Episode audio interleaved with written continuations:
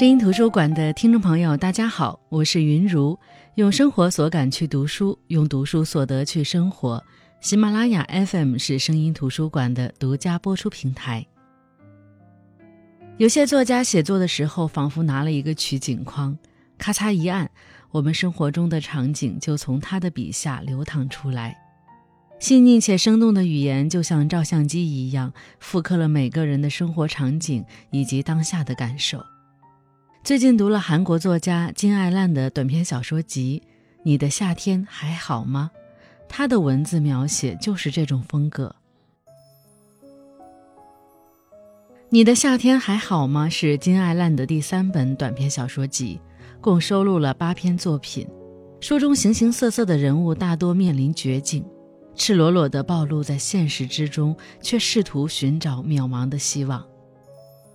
尤其值得一提的是，其中的五篇作品聚焦于三十多岁左右的年轻女性，细腻地描摹了她们在爱情、友情、婚姻、工作等方面的心理状态。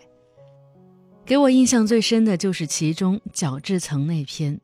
相信大多数人，尤其是女人，都知道角质层是什么。为了精致有效护肤，很早的时候就有人告诉女孩子们要定期去角质。这样，你的皮肤才会去除风吹日晒的斑驳，才有可能重新接近那种剥了壳的鸡蛋的皮肤状态。可是，同时还有一部分人因为天生或者过度护肤，导致角质层变薄而出现皮肤敏感的问题。不管是哪一种，从女人开始被消费主义裹挟，角质层这三个字似乎早已成了精致悦己的入场券。那在这个故事里，作者非常细腻地给我们展现了一个不那么富有，但是对自己有要求的白领女性的一天。这天，二十八岁的女人要去参加朋友婚礼，但同时她还要去还一下行李箱，因为之前她第一次出差没有行李箱，只能问朋友借。这天也到了要还的时候。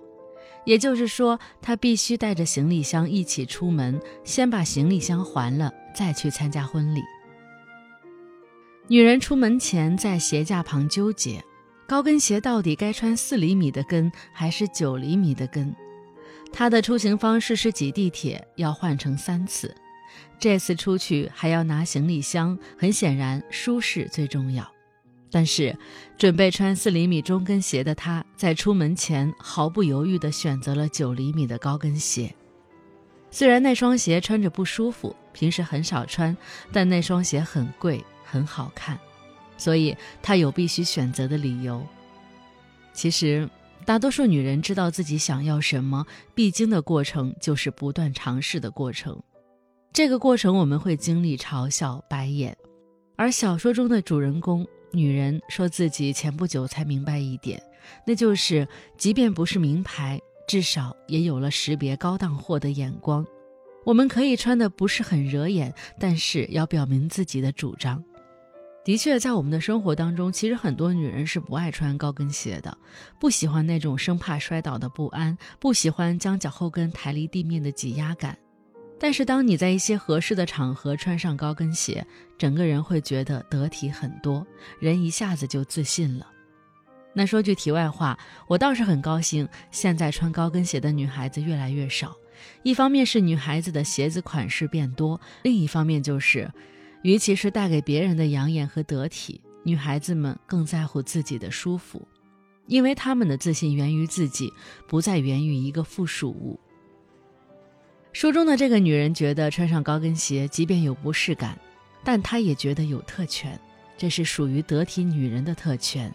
她打算尽可能在更多人面前表现自己的得体，所以不仅是九厘米的高跟鞋，她还穿了黑色的短裙和蓝色的衬衫，腰间夹着无带提包。她先去还了箱子，由于时间估算有偏差，距离她要参加婚礼的时间空出了一段闲暇时间。他在打算如何度过的时候，看到了美甲店。女人们在消费意愿上有一个驱动，那就是竞争。今天她参加的婚礼是整个中学时代都和她竞争的朋友，所以她必须更加精致地打扮自己。之所以选中用美甲来包装自己，是因为在他看来，美甲是极端奢侈的行为。因为在举手投足间，指甲是最难掩饰的，就像名牌包和钻戒一样无法遮挡。可是，明显对于他现在的生活来说，美甲并不是一个非常日常的行为，但却是一种十分令人艳羡的存在。美甲这件事儿是他对羡慕的前辈的一场模仿。其实，每个女人在变精致这件事儿上，一半是受消费主义的广告影响，一半受她们心中想要成为的那种女人的影响。那个女人可以是明星偶像，也可以是公司的同事、好朋友或者闺蜜。很多人的成长都是从模仿开始的，可是也会有人在模仿当中越来越找不到自己。他之前有一次见到许久未见的前辈，对方的气场和从容让他觉得心向往之。或许是因为前辈早就明白羞涩是社会生活的敌人，前辈看着女人开裂的嘴唇说：“不管多忙多累，都要把自己打扮得生机勃勃，这也是竞争力，这些都是自我管理。”他听取前辈关于职场、关于人生的建议，而真正让他惊心的是前辈的指甲。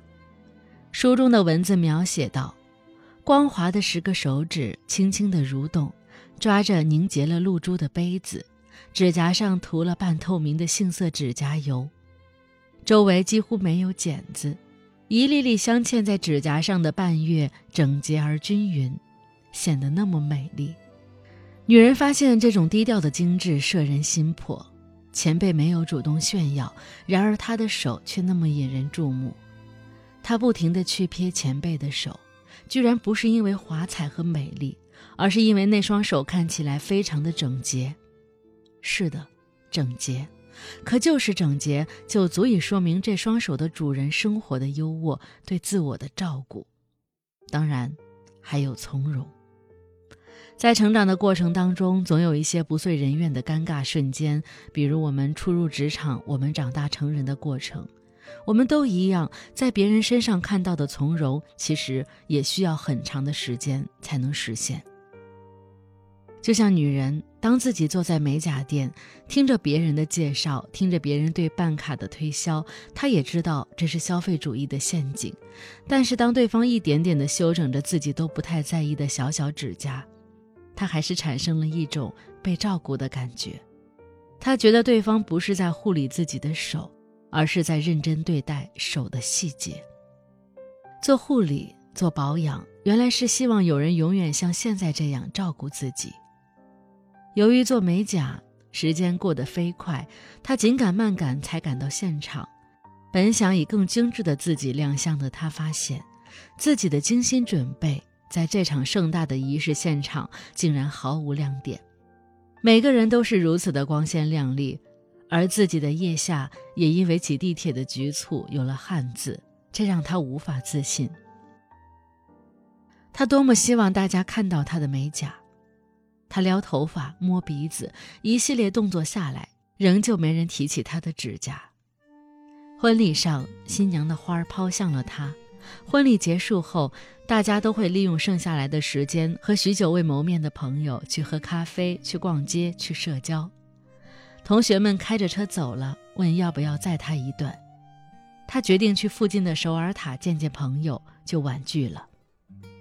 他看到街边的信用卡推销员给出的丰厚办卡礼品，心动了，因为那个礼品居然是价值二十万韩元的行李箱。他需要一个行李箱，他之前答应了朋友要一起去泰国旅行，刚好需要一个行李箱。拿着婚礼上朋友抛过来的花束，价值二十多万韩元，不舍得丢。拿着因为办卡而赠送的行李箱，价值二十万韩元，感觉占了便宜。所以打五千韩元的车去南山去首尔塔，还是划算的。可是出租车只能到南山的门口。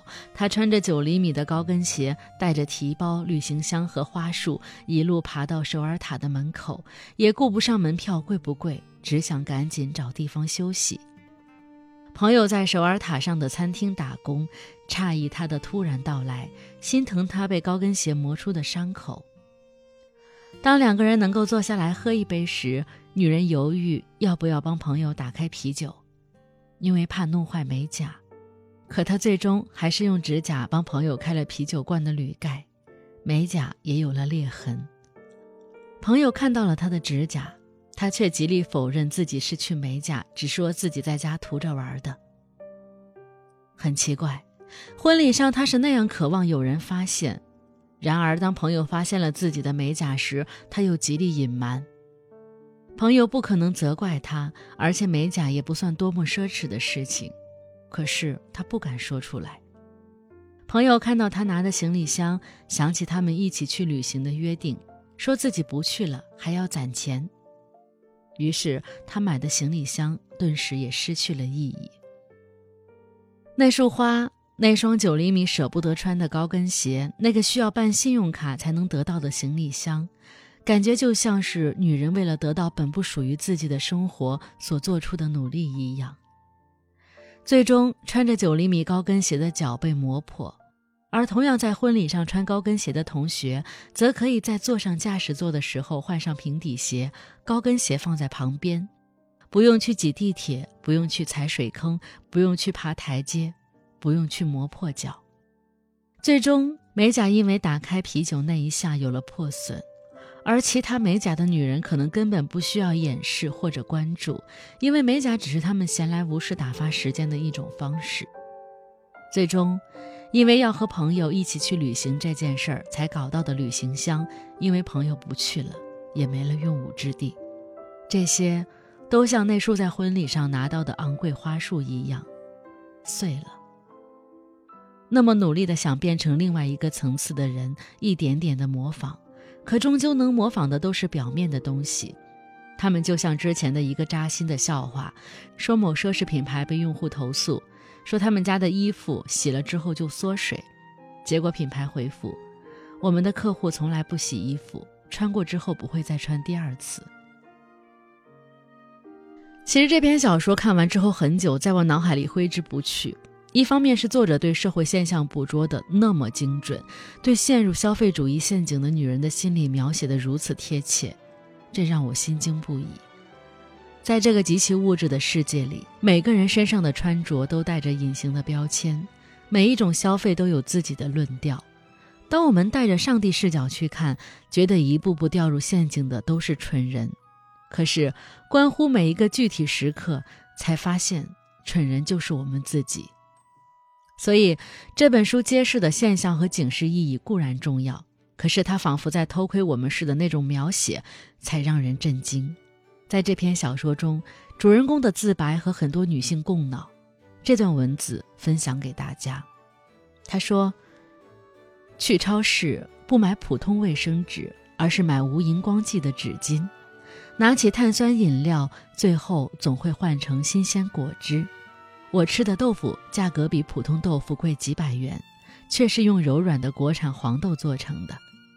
起初我有点愧疚。”如果不在生活用品方面节约，恐怕很难攒下钱。我怀疑自己出手越来越阔绰，眼光越来越高。每当坐在马桶上撕卫生纸的时候，每当柔软的豆腐碰触食道的时候，我都会感到兴奋和满足。如果这种心情也可以购买的话，我愿意继续。这种程度不算浪费，而是经济上的幸福，总比男人们花几十万元喝酒要好吧。我安慰自己，这个要用很久呢，这个也是常用的。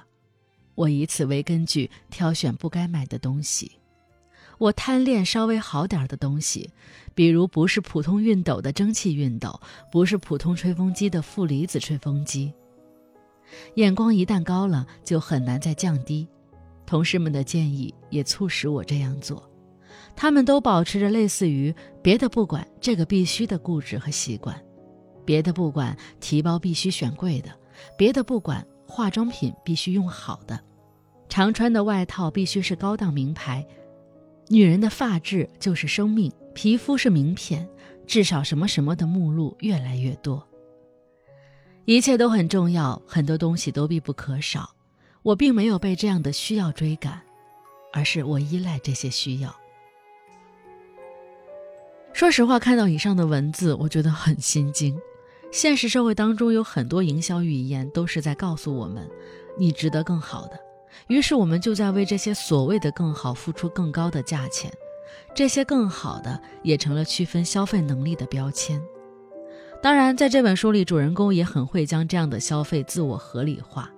他说：“消费让我感觉到自己正在参与大城市旺盛的生产活动，我也从属于这种新陈代谢的感觉。也就是在我支付账单的时候，我可以得到某种暗示，我可以更好地进行生产活动。奇怪的是，那么多东西当中，竟然没有恰到好处的一扎，要么不够，要么超过。”也许这世界本来就不是按照欲望的尺度定价。我还年轻，赚钱的日子还很多。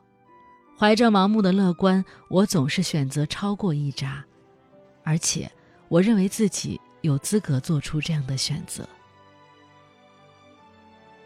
书里还精准地描述了女人在面对消费主义的套路时是如何掉入陷阱的。首先，面对精致的、华丽的、高价的东西。很多女人都会露出期待的、探究的、衡量的目光，期待自己能获得这些东西，探究这个东西究竟好在哪里，衡量自己是否有能力拿下。书中的女人自白说：“凭借多年的消费经验，我知道自己暴露出了胆怯，于是努力表现得自然，仿佛自己熟悉这一切。我不想显得太俗气，于是故作谦虚，像个受过教育的人，告诉对方。”我尊重你，我不是傲慢之人。每次老板娘都能看出我是新手，盘算着怎样对付我，时而轻蔑，时而鼓励，促使我完成了登记和消费。在这本书里，就像说到美甲，你会发现这个社会的消费主义对女人的裹挟，尤其是那句：“这么小的身体部位，一个指甲盖儿，竟然需要投入如此大量的时间和精力。”我很吃惊，更让我感觉到新奇的是，那么多人心甘情愿、自然而然地享受这种从容和权利。所以你看，消费主义对女性的裹挟最大的表现，就是让女性对自身容貌的苛求是精致到身体的部位和细节的。小说当中最明显的就是反复对美甲的描写，这些对身体部位的美的追求。就是消费社会对身体，尤其是对女性身体的规训，而小说也让我们看到了这些精致生活背后的困境和空洞，就像结尾那束很快就烂掉、碎掉的花。精致的生活，很多女性的优越感，其实也像这花一样易碎。那其实这本书的其他短篇也非常的精彩。只是角质层这篇让我格外的心惊。是的，在这期节目当中，我一直在用“心惊”这个词。作者金爱烂这本书中的主人公，每个人都有自己的困境，但这些境遇好像都非个人之力造就。我们所处的社会，我们的社会关系，都像这些小说的内核一样。很多摇摇欲坠的结构支撑着光鲜亮丽，我们站在摇摇欲坠中蹦跳着，去拉、去拽、去攀登，希望成为光鲜亮丽，但殊不知漩涡中我们也无处可逃。好的，我是云如声音图书馆，我们下期再见。